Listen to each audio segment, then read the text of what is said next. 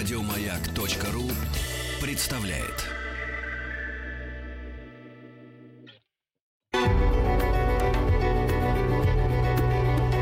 Много букв. Любимые тексты главных персон современности. Здравствуйте, уважаемые радиослушатели. Я Александр Майкопар, профессор, заслуженный артист России. И сегодня предстаю перед вами в несколько, может быть, неожиданном даже для себя амплуа. Я хочу вас познакомить с пьесой о Рафаэле. Сегодня исполняется 500 лет со дня смерти Рафаэля. Он умер 6 апреля 1520 года, в день своего рождения, прожив 37 лет. И этот день совпал в тот год со Страстной Пятницей. Это уникальное совпадение в любой ленте памятных дат. В этой связи я представляю сегодня свою пьесу о Рафаэле, которая называется «Рафаэль. Уход». Пьеса в шести сценах с прологом. Эпитафия на надгробии Рафаэля в римском пантеоне. Здесь покоится великий Рафаэль, при жизни которого природа боялась быть побежденной, а после его смерти она боялась умереть.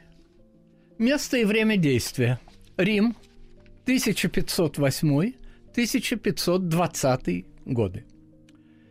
Эпиграф. Величайшие произведения искусства разговаривают с нами, хотя ничего о нас не знают.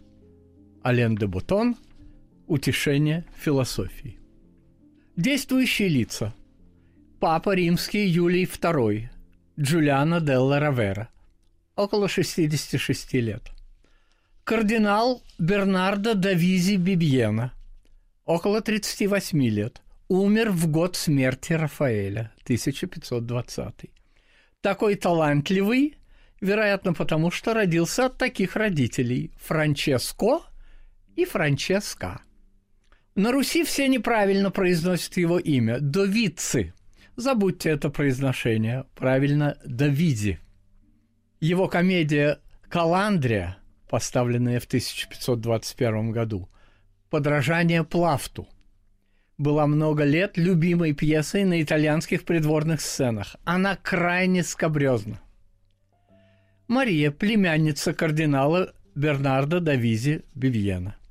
Парис де Грасис – папский камерарий, горбун, кажется, около 39 лет. Рафаэль Санти – Молодой итальянский художник, подающий надежды, 25 лет. Джулио Романо, художник, ученик Рафаэля. Маргарита Лутти, прозвище Фарнарина. Натурщица, любовница и, кажется, тайно обрученная с Рафаэлем, около 18 лет. Алессандро Майкопар, папский органист, помешанный на Бахе и играющий его при каждом удобном случае. 73 года. Античные философы на вид, по возрасту, как на фреске Рафаэля «Афинская школа». Итак, пролог. Апартаменты папы Юлия II. Папа Юлий II, Парис де Гратис, Браманте, Рафаэль. Папа в негодовании – вот уже четыре года я нахожусь в этих ненавистных мне стенах. Звонит в колокольчик. Входит папский камерарий. Парис де Грасис. Ваше святейшество? Папа. Я не буду жить в тех же комнатах, где он, этот папа Александр VI, осквернил святую церковь, как никто до него, узурпировавший папскую власть за счет помощи дьявола – я запрещаю под страхом отлучения от церкви говорить или думать о Борджиа снова. Его имя и память должны быть забыты. Он должен быть вычеркнут из каждого документа. Его правление должно быть уничтожено. Все портреты Борджиа должны быть покрыты черным крепом. Все гробницы Борджиа должны быть вскрыты, а их тела – отправлены обратно туда, откуда они пришли, в Испанию. Парису де Грасису. Где Браманте? Он мне нужен. Парис де Грасис. Браманта и Рафаэль явились. Папа обращается к камерарию. Сейчас начнет витийствовать, свои выдумки излагать. Помню, вздумалось ему украсить в Бельведере фриз наружного фасада письменами вроде древних иероглифов, чтобы лишний раз блеснуть своей изобретательностью и чтобы поместить там мое имя и свое. Блажь несусветная. Браманты входят. Ваше святейшество. Целуют руки папе. Папа Юлий. Я хочу по-другому оформить залы второго этажа крыла Николая Пятого. Это будут мои личные апартаменты. Кто бы мог это сделать? Браманты. Ваше святейшество, я уже знаю об этом вашем намерении и хотел бы представить вам возможного исполнителя. Это Рафаэль. Позвольте пригласить его. Да, пусть войдет. Входит Рафаэль. Папа удивлен. Сколько лет этому молодому человеку? Я не слышал его имени. Камерарию тихо. какой милый. Личико, плечи, ноги. Браманте. Он молод, ему 25 лет, но я представляю его вашему святейшеству не потому, что он молод, а потому, что он художник, от Бога, и уже мастер. Папа. И что же он намастерил? Откуда он? Браманте. Он, как и я, из Урбина. Сейчас приехал из Флоренции. Там он писал картины и отлучался в Перуджу, чтобы закончить в церкви Сан-Франческо работы для госпожи Аталанты Бальони. Папа. Ну ладно, ладно, я этого не вижу и нечего рассуждать. Я вызвал вас, чтобы обсудить убранство станца Делла Синьятура. Я полагаю, вы понимаете, что это главная зала, и в ней я буду выносить решения и подписывать булы. Эти решения касаются главнейших вопросов нашей веры, самых высоких и самых глубоких проблем, дают ответы на вопросы, которые не могли решить ни самые светлые, ни самые мрачные человеческие умы. Это вопросы жизни и смерти, рая и ада – и наши ответы не оставляют сомнения в основах нашей веры. Что касается росписи станции, то она должна выражать истину в ее окончательном и неколебимом виде. Так что же, Браманте, мы пришли, чтобы представить вам, ваше святейшество, план и программу росписей. Папа Юлий рассматривает эскизы. Знай, Рафаэль, что я приказал сбить старые фрески, но не потому, что они написаны плохими художниками, а потому что они были заказаны плохим папой. Благословляю тебя на эту работу. Браманты и Рафаэль уходят. Сцена первая. Дом Рафаэля. Рафаэль, Маргарита Лутти, Форнарина. Рафаэль. Маргарита, ты мне нужна. Хм, это новость? Я же всякий раз к тебе являюсь, как только ты меня зовешь. Да, но ты являешься не только ко мне. Маргарита. А разве у тебя на меня больше прав, чем у других? Да. Это почему же? Почему? Во-первых, потому что я великий художник. Я пишу для папы. И потому что только я оставлю на века память о твоей божественной красоте. Во-вторых, ты забыла, я купил тебя у твоего отца, чтобы ты в любой момент, когда мне нужно писать картину, была со мной. Маргарита. Ну ладно. Хотя я и не была у папы и не видела, что ты для него написал. Рафаэль. Тогда посмотри, что я написал для тебя. Открывает портрет Маргариты. Фарнарина на мольберте. Маргарита в замешательстве. Ты хочешь, чтобы все меня такой видели? Да. Красота разве порог? А теперь послушай. Амур, умерь слепящее сияние двух дивных глаз, неспосланных тобой. Они сулят то хлад, то летний зной. но нет в них малой капли сострадания. Едва познал я их очарование, как потерял свободу и покой. Не ветер с гор и не морской прибой не справятся с огнем мне в наказание.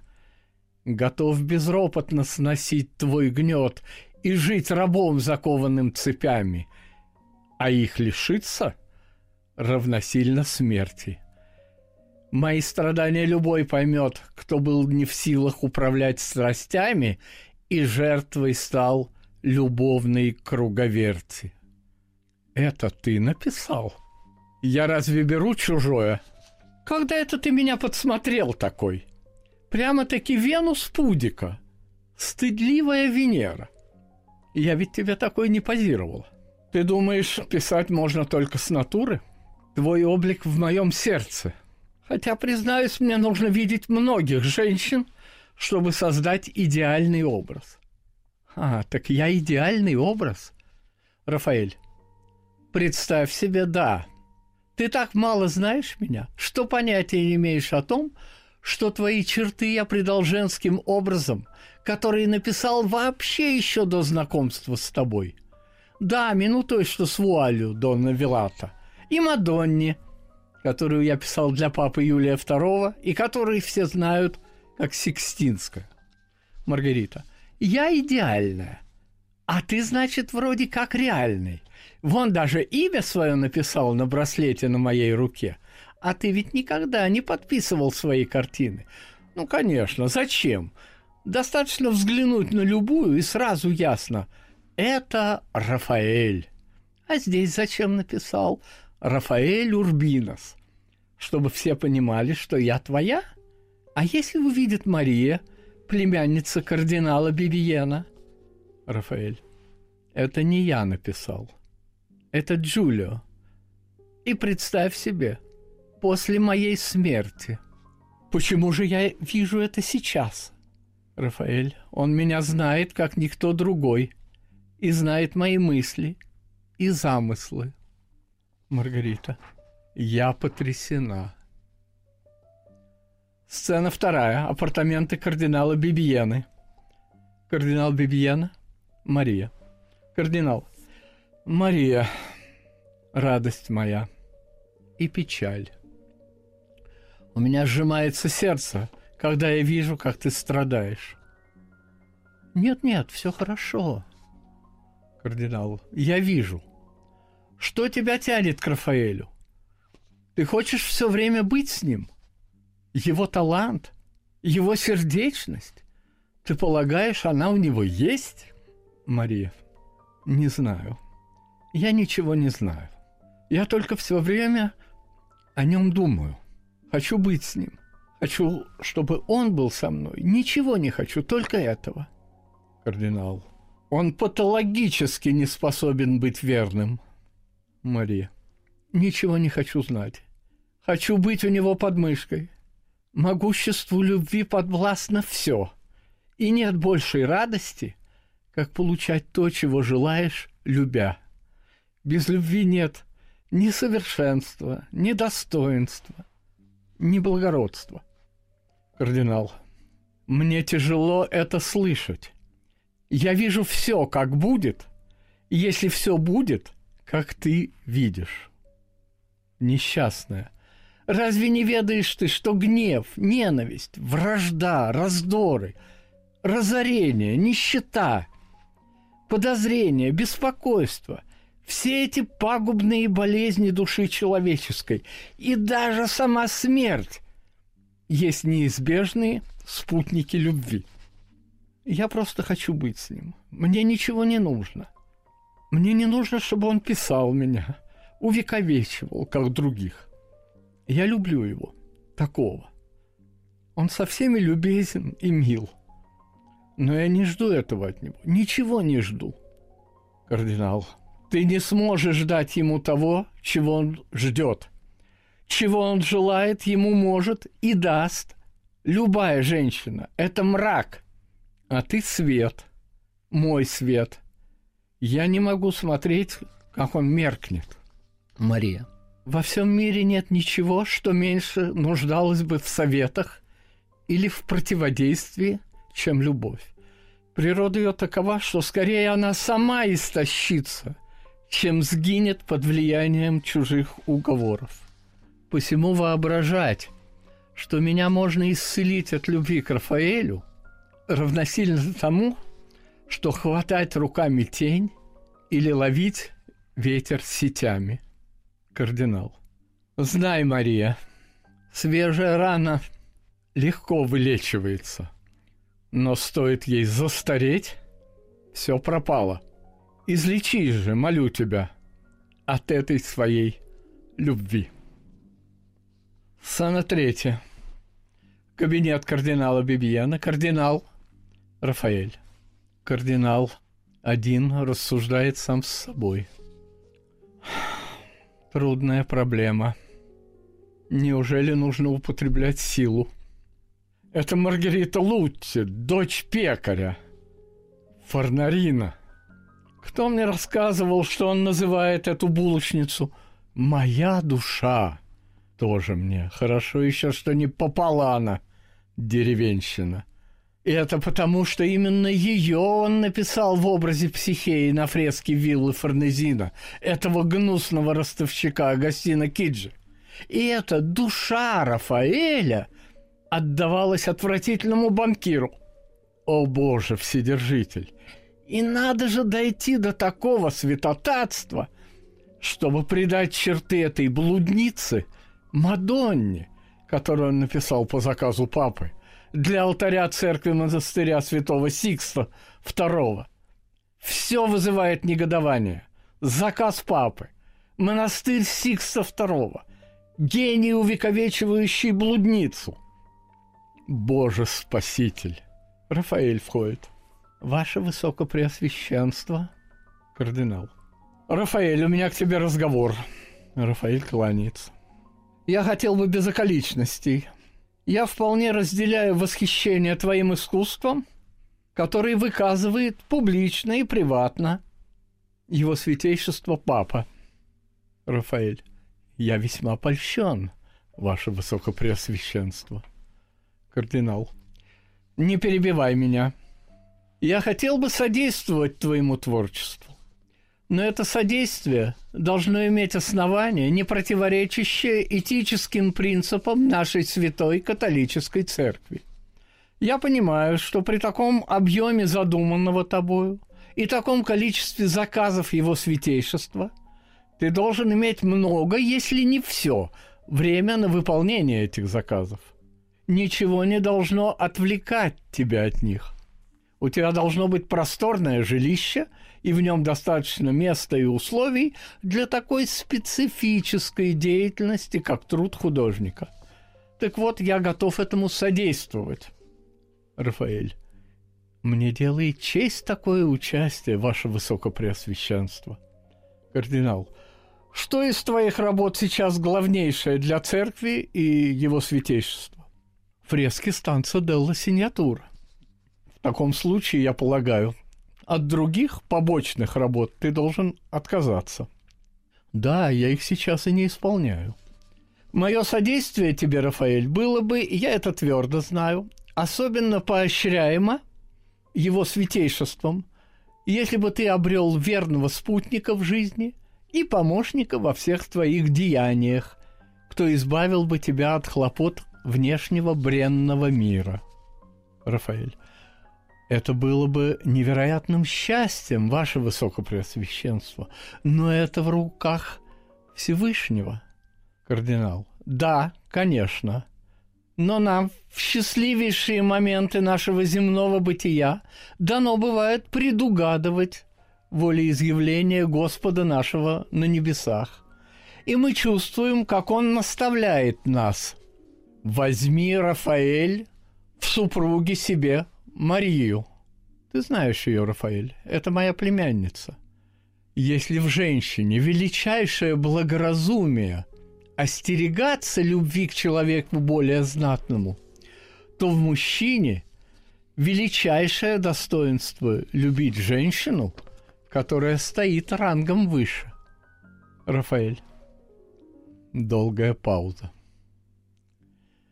Ваше Высокопреосвященство, я знаю вашу племянницу и питаю к ней самые высокие и благочестивые чувства. И именно эти чувства заставляют меня искренне ответствовать вам. Мне всего 25 лет. И я должен думать не только о своем личном счастье, будь Мария моей женой, но и в не меньшей, а быть может даже большей степени о ее счастье, которое состоит не только и не столько в наслаждении ежеминутно быть вместе, сколько в возможности обеспечить ей полный духовный и душевный покой. Но сейчас, в эти мои годы, я не могу с полным основанием утверждать, что в состоянии буду это сделать. И при всем расчете на благодать Всевышнего, которая при всей моей уверенности в вашем содействии снизойдет на меня, я не могу сейчас гарантировать для Марии того, что она вправе от меня ожидать. Я прошу от вас, ваше Высокопреосвященство, некоторого времени для полного установления твердого фундамента нашего духовного дома. Несколько лет. Три-четыре года. Кардинал. Так и запишем в небесных аналах. Через три года Рафаэль берет себе в жены Марию. Аудиенция закончена. Рафаэль уходит. Много букв. Много букв. Любимые тексты главных персон современности. Здравствуйте. Я Александр Майкопар. Я продолжаю читать пьесу о Рафаэле в связи с 500-летием его кончины. Именно сегодня, 6 апреля 1520 года. Сцена четвертая. Вилла Агастина Киджи, Форнезина. Рафаэль и Джулио Романо. Рафаэль. Джулио, я замечаю большие перемены в себе. Джулио. Впервые слышу это от тебя. Что именно? Мне ведь не так много лет. Да, ну и что? Меня начинают посещать мысли и раздумья, свойственные пожилым людям. Какие? Я стал больше задумываться над прошлым, чем думать о будущем. Мне так часто стал видеться мой дом в Урбино. Я ведь прожил в нем 17 лет. Джулио. Ну, это же так естественно. Да, но это мне видится в каком-то невероятно щемящем свете. Болезненно. Как прощание. Там работа отца. Мои ранние фрески. И мне кажется, что я ее больше не увижу. Джулио. Что за глупости ты говоришь? В твоем положении статусе стоит тебе только захотеть туда поехать. Ты сможешь это сделать в любой момент. Нет, не смогу. И еще. Я мысленно смотрю с холма на герцогский дворец палаццо Дукале. И у меня комок подкатывает к горлу. Джулия. Ну, на меня тоже иногда находит, но, вероятно, не в такой степени. Рафаэль. Ловлю себя на мысли. Раньше этого не замечал. Вижу все, что было 30 лет назад, как будто это было вчера. Эти улицы, кварталы, они мало изменились. Иду направо. С болью сердца удаляюсь от того, что налево. Иду налево, и такое же чувство. Дома и домики. Кто-то в них живет. Тридцать лет. Как? Счастливы ли? Я ведь кого-то тогда видел. И точно знаю, кого. И было тогда чудесно. И потом еще раз случайно виделись. Один раз, несколько минут, в совершенно другом месте. А что сейчас? Вдруг увидеться теперь? Страшусь одной этой мысли. Это значило бы убить воспоминания, разочарование. Джулио, нет ничего более печального, чем возвращение к чему-то когда-то бывшему. И мне для констатации этого совсем не обязательно ссылаться на книгу Экклезиаста. «Возвращается ветер на круги своя».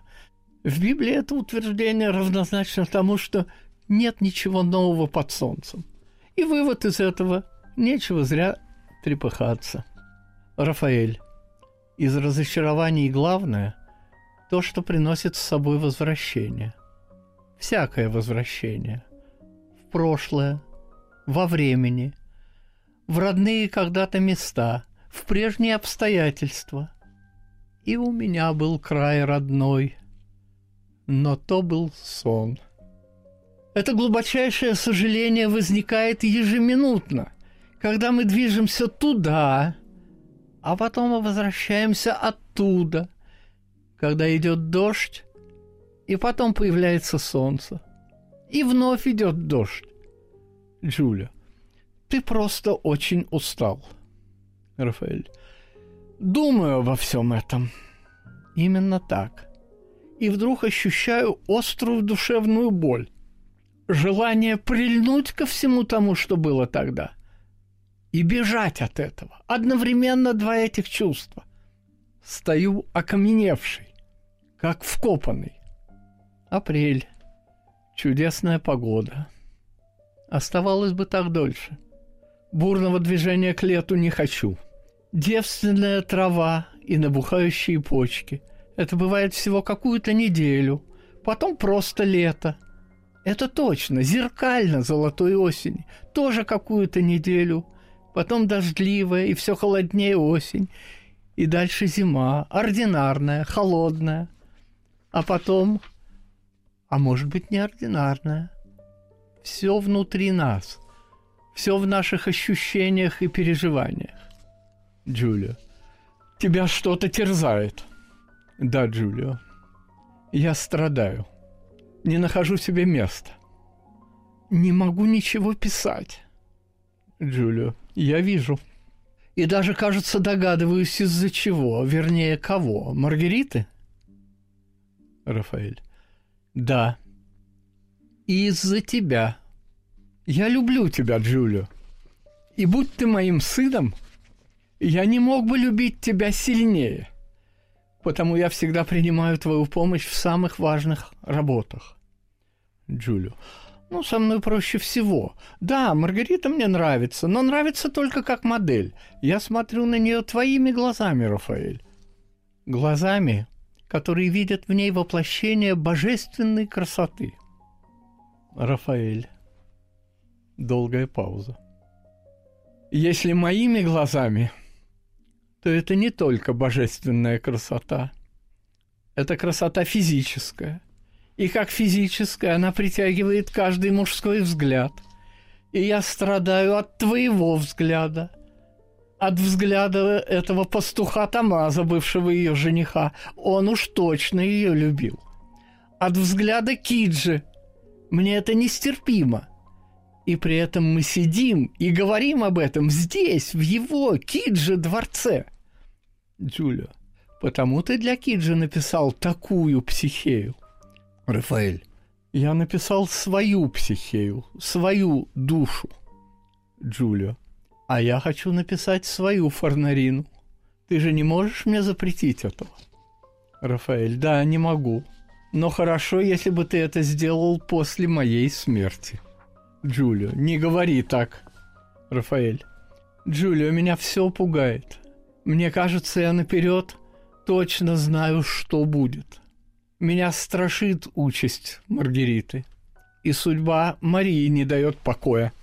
Джулио. Ну а что, собственно, такого может быть? Я понимаю, что они обе тебя любят. А что, такое впервые случается? Но ты сам, в конце концов, любишь только Маргариту, не так ли? Рафаэль. Не любить Джулио – это не значит быть равнодушным. Страдая, каждый занят своими чувствами – мысль о беззаветно любящей женщине, я говорю о Марии, и вообще о женщине, о ее безнадежном положении приносит мне не меньшее страдание. Ее драма лежит у меня как яблоко на ладони, и я вижу его и слева, и справа. Я также вижу полную безысходность справа, как полную безнадежность слева. И я читаю это точно так же, как я читаю слова. Джулио. И что ты читаешь о Марии? Рафаэль. Мне тягостно, что я говорю о годах ее ожидания, когда понимаю, что самих этих годов может не быть. Джулия, что ты имеешь в виду? Рафаэль, свое обещание на ней жениться через три года. Сцена пятая. Апартаменты кардинала Бибьяна. Кардинал. Все кончено. Марии больше нет. Тоска на земле. Радость на небе. Почему эта радость только в уме? Я католик. Я кардинал. Где моя вера? Мария, ты была почти безгрешна. Почти? Да. Грех был. Твоя любовь к Рафаэлю. Почему я не ликую о твоем райском блаженстве на небесах? А теперь и мой грех. Я ненавижу Рафаэля. Ненавижу все его творения, с которых на меня смотрит эта блудница, Фарнарина. Разве это божественный выбор? И как я мог хотеть, чтобы он писал мой портрет? У всех помутился разум. Все только и кричат «Рафаэль, Рафаэль!» Это божественно. Я не могу смотреть на написанный им мой портрет. Так и вижу, как он издевается надо мной. Этот подозрительный взгляд острых глаз, узкие поджатые губы, рот, готовый на все дать отрицательный вердикт, рука, сжимающая свиток. Интересно, что Рафаэль в нем прочитал. И почему именно его дал мне в руки? Неужели мою пьесу, Каландрию? Там ему было бы что прочитать. Мой портрет. Да кто на него захочет смотреть, если только не выведать обо мне всего дурного? И это я, кардинал, второй человек после папы, третий после викария Христа, преемника святого Петра, князя апостолов Господа нашего Бога. Мария, прости, что я ничего для тебя не сделал. Рафаэль будет с тобой. Много букв. Много букв. Любимые тексты главных персон современности. Здравствуйте. Я Александр Майкопар. Я продолжаю читать пьесу о Рафаэле в связи с 500-летием его кончины именно сегодня, в этот день. Сцена шестая. Страстная пятница. 6 апреля – 1520 года. Дом Рафаэля.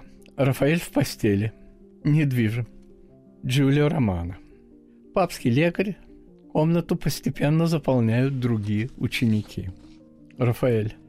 У меня столько работ и столько недоделанных. Джулио, тебе не нужно сейчас думать об этом. Тебе нужен полный покой. Рафаэль, какая чушь! эти всегдашние советы. Не переношу их. Они приближают мою смерть. Умерев, я не буду думать о моих картинах. Не говори о смерти, положись на Бога. Тишина. Рафаэль. Джулио, позаботься о Маргарите. Долгая пауза. Как я забочусь о тебе. Джулио. Да, мой мэтр, твоя забота бесценна. Не говоря о том, что ты меня научил. Ты позволил мне прикоснуться моей кистью к твоим творениям и положить мазки мои поблизости от твоих. И теперь у всякого, кто видит твои творения, в голове, в душе и в сердце звучат мои обертоны. Рафаэль. И ты в будущем, Джулио, наставляй только того, кто нуждается в твоих наставлениях. Никогда не учи никого насильно. Ничего не советуй тому, кто не нуждается в твоих советах. Усвой этот принцип учителя. Джулио. К тому же ты передал мне творения других мастеров, причем такие, которые ты сам мне это говорил, тебя восхищают. Автопортрет Дюрера, например. Рафаэль. Да, а ведь он умер в один день со мной – 6 апреля, через 8 лет после меня, в 1528 году. Я оставляю ей свое состояние, какое могу. Заберись к себе мой ее портрет. Его никто не должен видеть. Джулио. Хорошо. Рафаэль, умираю. Джулио, положись на Бога, он спасет. Рафаэль, Джулио, а теперь вот что. Это очень важно. С большим усилием. Я закончил тебя учить. Ты закончил у меня учиться. До сих пор ты замечательно делал то, что я тебе показывал, и то, что я просил тебя делать. Заверши эти работы. Джулия. Конечно, Рафаэль, почему ты об этом говоришь? Рафаэль. И пусть потом только по ним о тебе будут говорить, что ты мой ученик. Дальше перестань быть учеником Рафаэля. Стань Джулио Романа. Джулио. Рафаэль, я всегда буду твоим учеником. Нет, Джулио. Нет сына, не желающего смерти отца.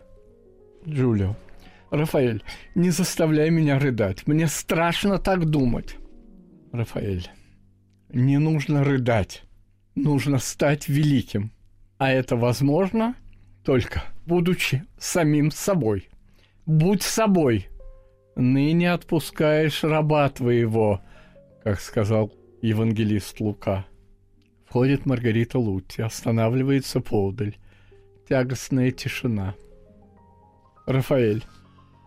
О мир, пора с тобой расстаться.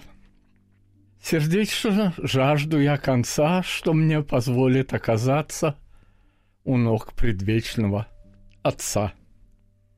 Джулио Маргарите. Послали за папой. Маргарита беззвучно плачет. Джулио. Скоро здесь будет посланник папы. Маргарита, ты должна уйти в монастырь. Только там ты будешь в безопасности. Никто не согласится здесь считать тебя супругой Рафаэля. Маргарита. Это нестерпимо. Мы обручены. Ты это знаешь. Ты видел обручальное кольцо на моем портрете Рафаэля. Джулия. Только один я его и видел. Его больше нет. Маргарита. Но ты же знаешь, что мы были обручены. Джулия. Максимум, что я могу для тебя сделать, это то, что в монастырь, он здесь, недалеко напротив мастерской Рафаэля, ты будешь принята как вдова. Маргарита теряет чувство. Является кардинал Бибиена, видит Маргариту. Кардинал, указывая на Маргариту. Присутствие здесь и в данный момент этой женщины, Маргариты Лутти, несообразно – Маргариту в бесчувственном состоянии выносят из комнаты. Папский лекарь осматривает Рафаэля. Дыхания нет. Сердце не бьется. Тишина. Рафаэль Санти скончался. Скорбное молчание. Кардинал.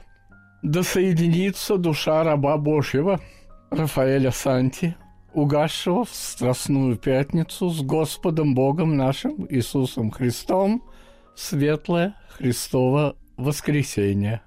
Реквескат ин паче. Аминь. Да почиет в мире. Аминь. Занавес. Много букв. Много букв. Что читают те, о ком говорят все. Еще больше подкастов на радиомаяк.ру.